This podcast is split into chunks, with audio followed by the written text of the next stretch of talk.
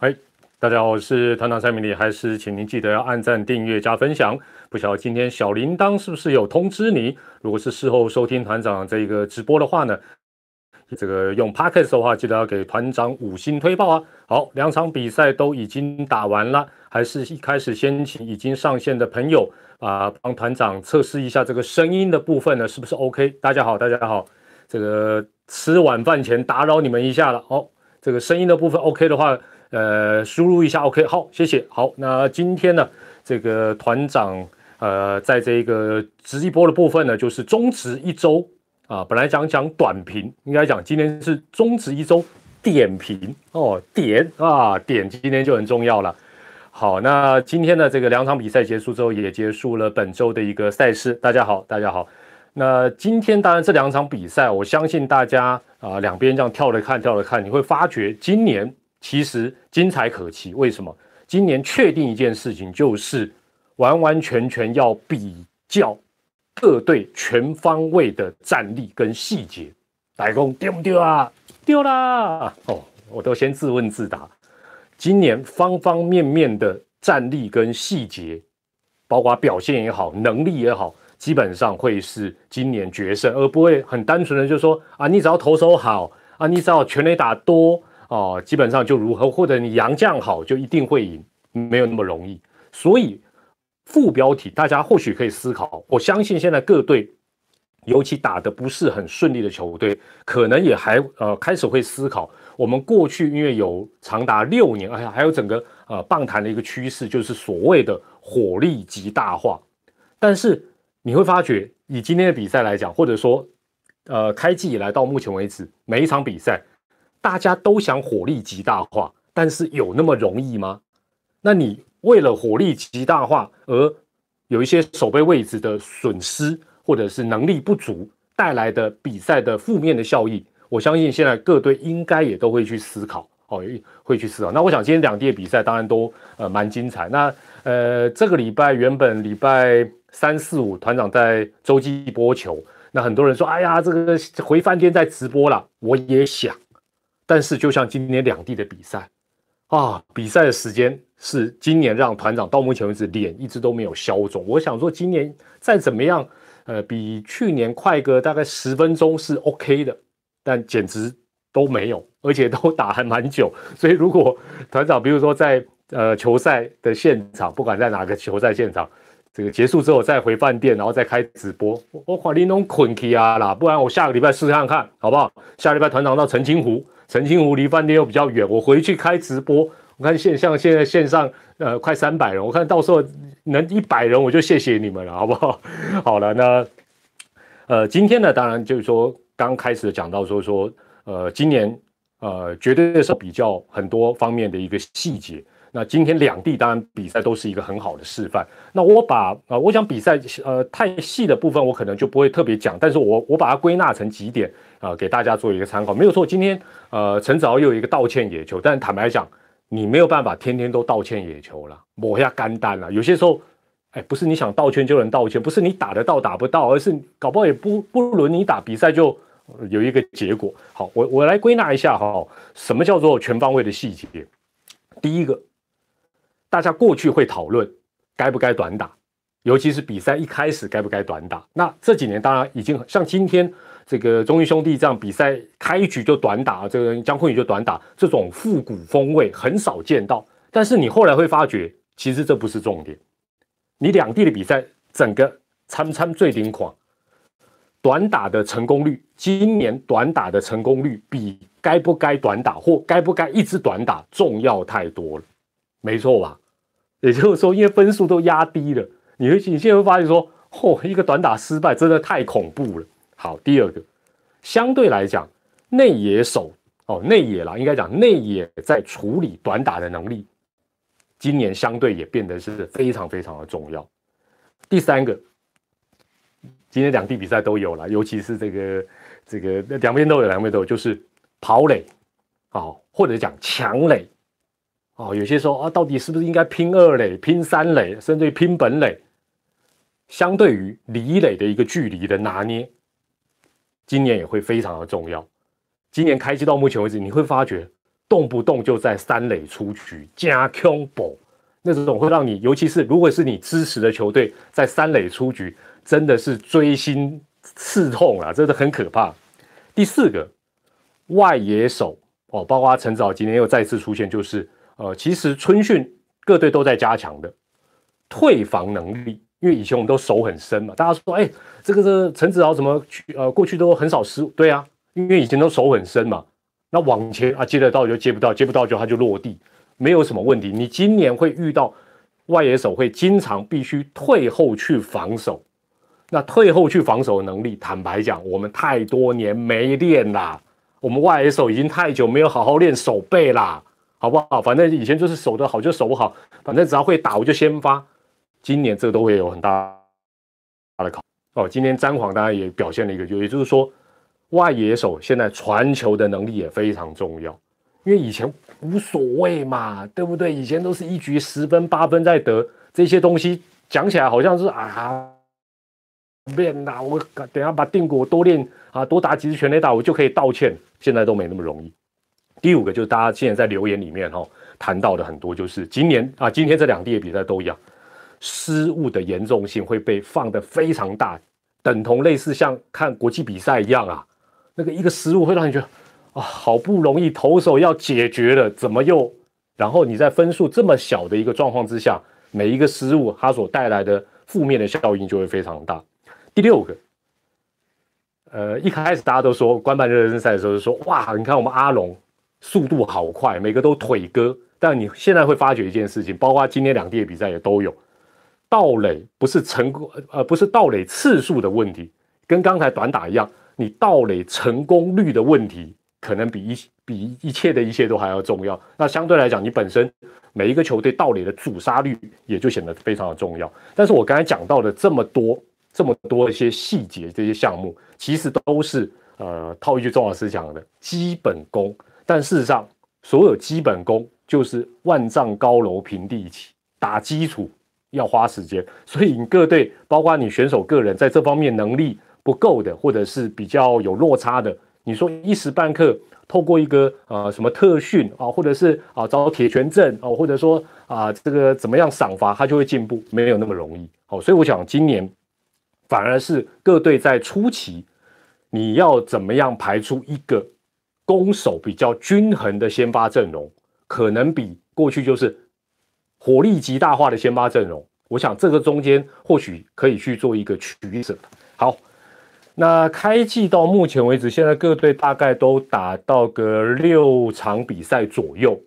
第一个问题来了，开放性的问题，打到目前为止。虽然才刚开季了，或许言之过早，但是有没有什么事情让你觉得非常的 surprise，很意外的？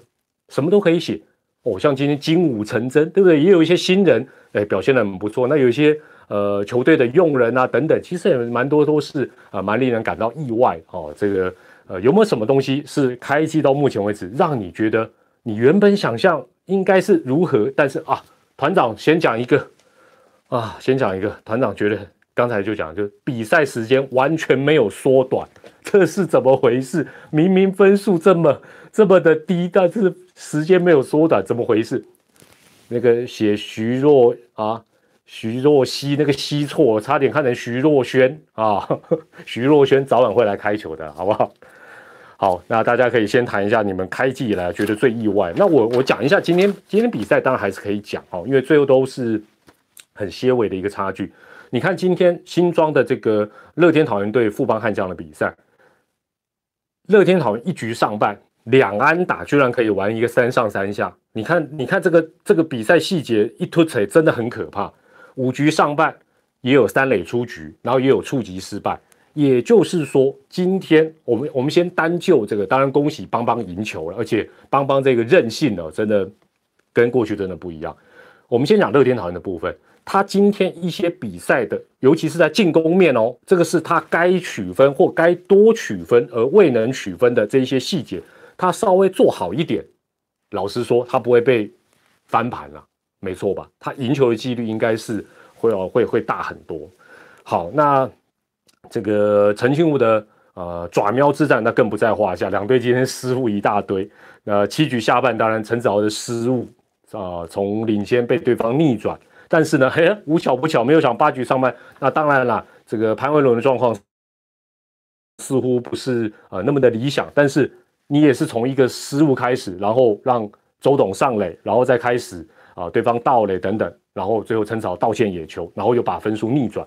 呃，在八局上半，当然有一个时间拖的比较长的电视辅助判决哈，嗯，我是觉得啦，当然中职今年在呃蔡会长还有啊杨老师他们上任之后呢，有些东西都在做一些改革，但我觉得电视辅助判决的部分，未来还是可以做呃一个更更更明确，像像今天其实你看这么久，我们过去啊在实施电视辅助判决以来，其实我们就转播里啊，我相信球迷。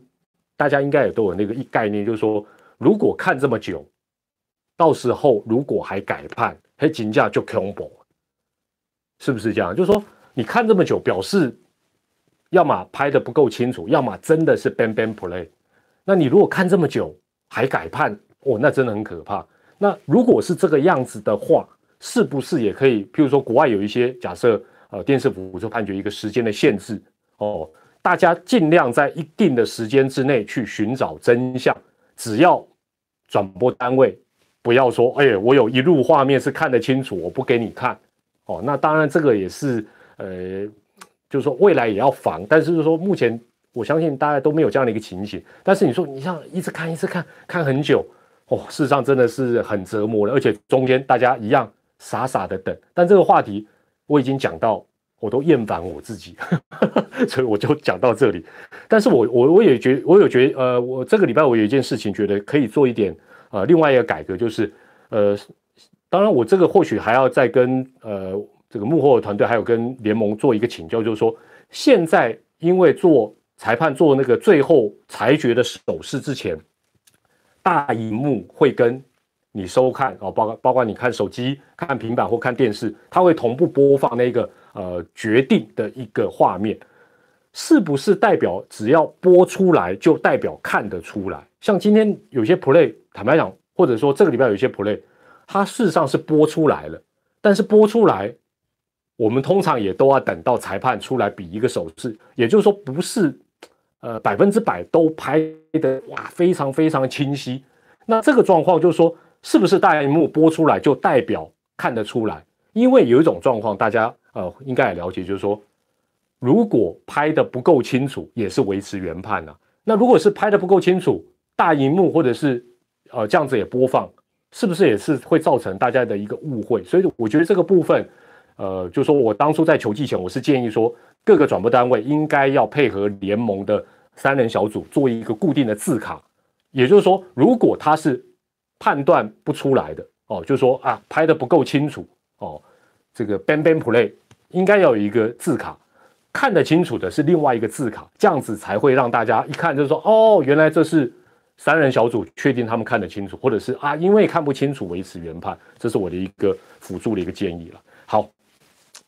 今天呢算是这个礼拜团长第四次在赛后开直播跟大家聊，我我问大家今天第二个问题啊。未来不知道有没有可能，当然 YouTube 也好，或者哪一个 Twitch 啊，哪一个平台，譬如说开一个专门赛后五四三的，就是说，因为通常转播单位怎么样，也就是 MVP 访问完之后，哦，顶多做一点简简单就结束。那当然可能接下来或许有，比如说未来体育新闻啊，或者是各有台的新闻。但是就说，如果在新媒体有一个，譬如说一个平台，它能够在赛后让你随选，譬如说，哎，假设今天两地结束。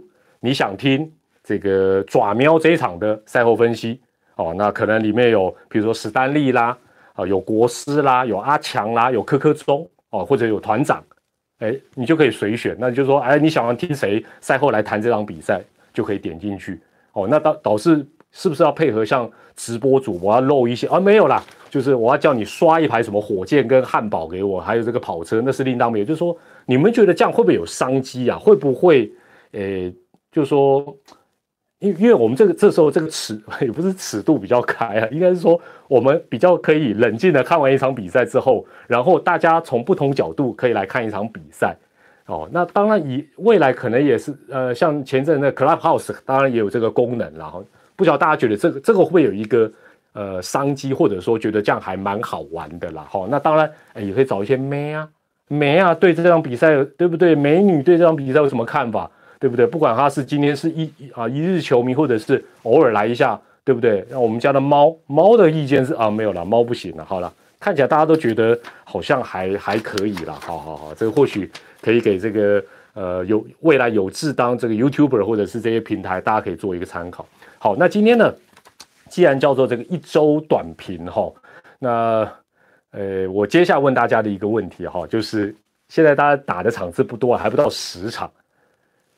你对于上半季觉得最有机会拿到冠军的球队，你呃，不管你过去怎么想，那现在你你可以来一个，就是你觉得上半季让你选两队啦，好不好？选两队，选两队，两队哦，这是一队的不行，两队啊，那宇宙帮我知道，我知道，两队选两队，我相信这个战况应该什么爪爪爪爪还爪一爪二的，好不好？大家可以选两队啊，选两队。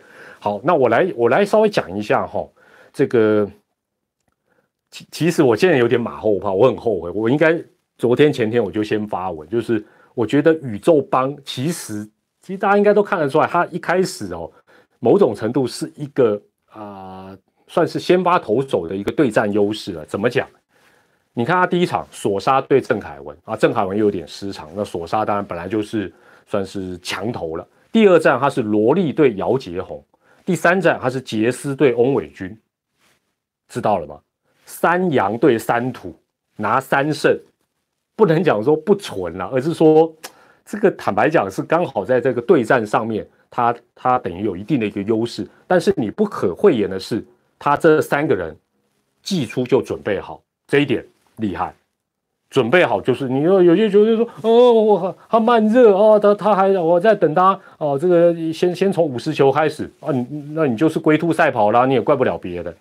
那呃，昨天的时候是陈世鹏对张喜凯，土对土，他就没有优势，对不对？加上昨天邦邦这个老毛病三次失误，哦，那当然今天所杀的一个呃伤退哦，就是说嗯会带来变数，当然希望不要太严重哦，否则的话他对他这个呃三羊头的优势啊，基本上会呃打一些折扣。那所以我想整体来看呢，当然他他因此呢，就只要索杀没有太严重的一个状况，应该他会有一定的一个竞争力在上半季的一个部分哈。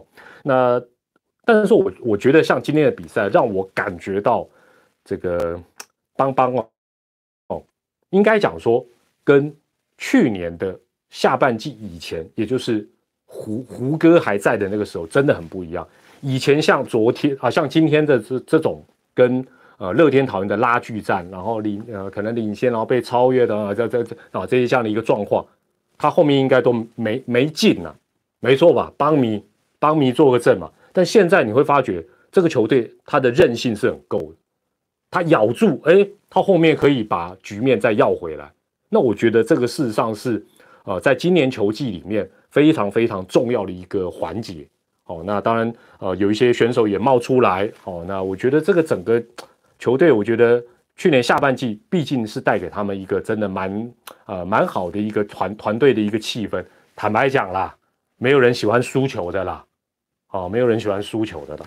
好，那接下来讲到冠军喵哈，这个啊，对不起，我先讲一下乐天桃园。乐天桃园，我觉得我一直觉得他是今年我很难猜的一个球队，但是哦，他到目前为止的一个战绩，虽然他今天后来输掉，但是不要忘记一件事情。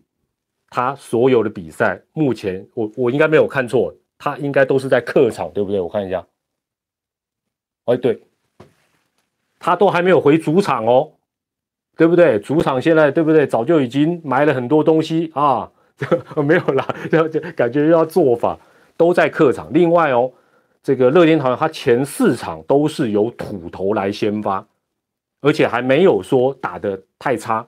哦，这个前四场他还拿到了两胜两败，还有一点哦，乐天还还有一点哦，他还没有遇到我们阿龙哦，阿龙今年是进补圣品哦，是不是？他还没有遇到，他就已经打着哦，今天虽然输两胜三败，不不，哎，你不要看他这样哦，其实不算太差。再者，这个球队整体来讲，他的平均战力他是比较均衡的啦，哦，也就是呃，过去当然还有暴力员打线，哎，好，现在就算没有弹力球，但他至少在进攻也好，作战也好，投手也好，守备也好，大致来讲，他是一个蛮均衡的球，所以我觉得他是有有加分的，他是有加分。好，接下来讲到冠军喵里，哎，我没有讲的，你们也可以补充一下了哦。阿阿龙也会进步，对啦，对啦，我当然了，我亏阿龙，我心里也是淌血啊，对不对？是不是？我哎，我这几天我我插个话，我今年我感受到大家。就是说，怎么讲？就是说，你专门支持一支球队那种爱之深责之切的心情，你会发觉，包括待会我还是一样针对小叶，我针对阿龙，我讲的特别严厉。为什么？那就是爱，那就是真爱，哎，那是没有办法的。我我还想说，其实这个哦，这个血液对不对？总是红色的嘛，是不是？好，先讲一下喵队哈，喵喵吼，开季当然这个伤兵问题哦。是比较比较值得引忧，因为你看哦，它扣掉对我们嫩龙的两胜哦，对我们小龙的两胜，它的胜率就很惨烈哦。还有哦，记住了，我分析就会讲到一个这个南霸天一个很这几年一直改改不改变不了，就是他主场胜率真的太低了哦。那当然今天比如说到陈清武是一回，就是说在本身在台南场胜率也不高，这个事实上对。呃，长期的比赛来讲是比较不利的一个状况，就是说我之前也跟大家报过，他应该是极少数拿到年度总冠军胜率主场胜率不到五成的球队。但是你说，就像道歉野球，这天天都会发生吗？不容易。另外，刚才讲到伤病问题，但是他有一点跟富邦一样，他的好处就是他的羊头算是 ready，他准备好。那我觉得这个其实在呃球技术，尤其我讲到四月。中以前这一件啊，这一件事情是各队啊战绩能不能够比较好一个蛮关键。那狮队这一点还不错，但是问题来了，狮队吼牛棚牛棚的状况真的很糟。我今天查了一下吼，去头去尾直接取中间哦，假八豆中继投手的部分，这场比赛这这场比赛算进来也差不了太多了。中继投手的部分，各队的数据分别是什么？喵喵。防御率九点零，九点零哦，九，我这感觉起来好像那个弹力球时代。乐天是对照组，零点九六，爪爪二点零八，哎，连我们阿龙都三点八六，那邦邦是三点三八。换句话讲，狮队的牛棚，哇，这这失分率实在高到真的太可怕了哦。所以我觉得这个部分，呃，丙总可能也。要想办法稍微啊，给丙总调一下了啊，稍微调一下，否则的话，这个状况呃，或许对这个卫冕军来讲是相当的不利。好，这是在这个冠军喵的部分。接下来是爪爪爪爪，但很明显，其实呃，今年开季包括冠军赛，你会发觉它整个投手的战力，它还是有优势的，就是先发也好，中继也好，守护神也好，基本上说，那加上今天郑凯文能够呃比较恢复期待，而且局数可以拉长，我觉得今年啊，在这部分来讲。还是啊，这个黄山军一个很大的一个优势，但是他的全垒打消失了。那这个呃，长期来看，当然你还虽然今年大家都知道全垒打一定变少，但是你都打不出来，诶，我觉得这一点也是值得关注，可能会比较不利了哈。那另外就是在整个阵容，我觉得祝总也都还在做一个尝试，就是说，呃，因为我发觉他的选手，其实你会发觉这个。呃，其实也不止爪队，很多队伍都是一样，攻守兼具的选手也没那么多了哦。总是要么攻击比较好，守备比较差，或者是哎防守很厉害，但是呢，这个可能进攻方面呢又又不是很理想。对了，就像这个呃网友留言讲，林志胜归队，所以我想现在各队的伤兵什么时候能回来，其实或者什么时候回来，回来之后他的表现又如何，基本上当然也是。呃，蛮重要的。阿龙等五月就会就会 OK 哦，五月狂龙哦。哎，我是干妈阿伯生囝真病啦。好啦好啦，好，那我接下来要讲这个呃龙队的部分哈。龙队是今天我们这个战力短评的最后一个部分。我的问题是，龙队的投手车轮战这个方法，哦，当然这个东西讲见仁见智，就是叉叉话了。我个人是不以为然啦。哦，龙队的车轮战，如果是用一整年今年是他们打一军的一年第一年，对不对？你觉得如果他用一整年是 OK 的吗？还是说用上半季你觉得 OK？或者说应该适时的看不同投手，不一定天天要车轮战，这个大家可以稍微呃开放式的问题了。那我个人是觉得，如果去年二军一整年都车轮战，那今年又要在一整年的车轮战，我觉得就像很多网友最近在讲，对啊，你保护了先发投手，牛棚的这些人可能都累挂，哦，这是很可怕的事情。呃，有人讲到紫华粉，网络上也有一些文章已经讨论到。我是觉得这个东西，呃，当天还好啦，就是我我们也凭了一点小小的经验呢，然后收到一点现场声音，后来推断到啊是跟这个紫花粉有关啊，大家俗称滑石粉啊，现在叫紫花粉。那这个东西坦白讲，呃，就像大家所理解的，因为规则里面它没有非常明确的规范，就好像说，呃，我那天转播里我也有讲嘛，啊，直播啊，直播里讲就是。呃，你去吃那个呃温州大馄饨，通常都会有那个老虎酱，那老板就会跟你讲说，请适量使用啊，加一点点就很辣啊。有的人适量是一瓢啊，啊，有的人是半罐啊，啊啊怎么办？那对罗华伟来讲，他手就容易出汗，我也不觉得说，呃，他什么他投出球会有一个烟雾弹，造成这个对方打者看不清楚。其其实我觉得，当然啦。呃，从林威柱总教练的角度，他对于场上所有的细节、所有的利益，他都斤斤计较，这个是要给他 respect，这个是 OK 的，这本来就是这样子啊。那裁判也接受他的啊抗议啊，或者是接受他的一些哦提醒等等，哦。但是罗华伟或包括过去的嘟嘟潘威伦，他们投出去一阵烟雾，就会影响到打者，我是觉得不可能。为什么？潘伟伦我们就挪开不讲，罗华伟这一招烟雾弹如果能够这么有效，他基本上他的成绩不可能是这样嘛？我哇那跟我们还利哦，这 这个我们用成绩倒推吧。那当然你也可能讲说，呃，他没有烟雾弹，他可能会被打得更惨。对啦，但是如果会有这个烟雾弹导致打者受不了，不会只有中信兄弟的教练团或者是球员有意见。其他球队早就抗议啦，还还跟他客气什么，对不对？所以我觉得，呃，这个中间哦，就是他可能在使用方面，或许要稍微比较呃比较谨慎一点啦，哈。那该该要剥掉的就剥掉等等。好，那当然这也是一个话题啦，也别卖啦。呢，龙象大战靠我触逼吗？好，这个爱之深责之切，我来讲一下我们阿龙。很多人哦，不要误会团长说，哎呀，人家小叶是保护投手哦，保护徐若曦，保护什么什么哦，所以他这样车轮战不能指责，不是这个意思。因为我必须要讲，你不是新球队第一年就叫你打一军嘛，你去年一年在二军已经 run 了一整年的车轮战，那今年你这个车轮战如果还一整年再持续，那我我讲个比较开玩笑一点，那明年要不要再持续？要不要连续三年？那我我在想，放眼各个国家，除了过去我们有一些呃什么史奈德的假先发，那个坦白讲，那也是你人根本不够，你才这样做，那是一个不得已的一个做法，而且它绝对是一个短时间，它不可能说还没有球季开始就说我一整年都要假先发。我相信全世界职棒就算是新球队加入，如果有你告诉我哪一年有这个球，哪一个联盟有这个球队是这样做，应该很少啦，应该是很少啦。好，那我是很好奇，说他这样子的一个车轮战的一个用法，到底要贯彻到什么时候？那会带来什么样的一个效果？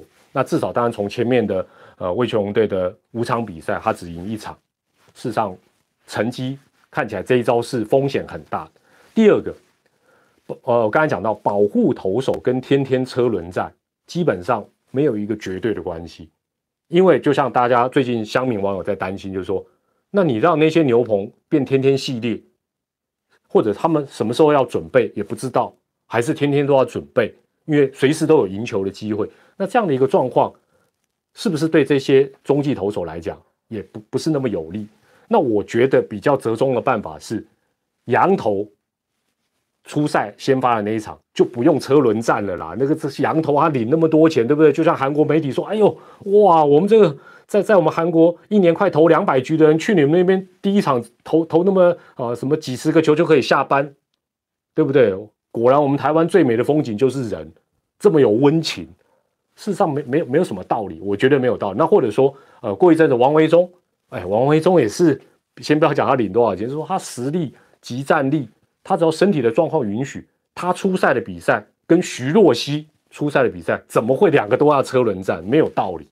哦，所以我觉得可以二分。那你说徐若曦先发的时候，基本上车轮战，大家准备好，我觉得 OK。哦，换言之，一个礼拜四到五场比赛，你可能有呃两到三场。必须要车轮战是 OK 的哦，或者有两场。那你说我天天就设定车轮战，哇，这个这个我很担心，说他这个球技这个胜率，我我我已经下修到三成三针，我现在很怀疑啊。好，那会有什么负面的效果？很简单，昨天就出来了，算是胜利组的牛棚投手，武夺、廖任磊、田泽，昨天全部都是在落后的状况上场，而且为什么上场？因为前面也用不太到，啊，今天又没比赛，好像不用白不用。哎，这三个人是这三个里有两个羊头哎，然后有一个集战力，这是算胜利组，怎么怎么会昨天那种状况出来投？这说真的比较没有道理。所以当时他选呃田泽，或者说叫武夺是做长中计，我就觉得这个安排，哎，对现阶段的魏雄队会是一个最好的方式吗？当然，因为叶总他就想要车轮战，所以这样安排。可是我觉得。这个对于杨将的使用效率会是很大的问题，因为很简单嘛，你五场就赢一场嘛，按这个比例，我不要多了，四场让你赢一场，这些胜利组的可能一个礼拜有一场他是真正要上场，有另外一场他是啊，反正我们今天都没用到，我们就上场，阿年姆赫啦，阿年姆赫啦，对啦，我真的叶总是让我猜不透啊，很多东西我真的让我猜不透。好，所以我觉得啦，我我坦白讲，我一次觉得说。魏雄队应该羊头就是找三先发，你三先发不就可以解决你必须不得不做车轮战的问题？不就迎刃而解？你怎么会是说，呃，我反而为了配合车轮战，我把他们的定位都是牛棚为主？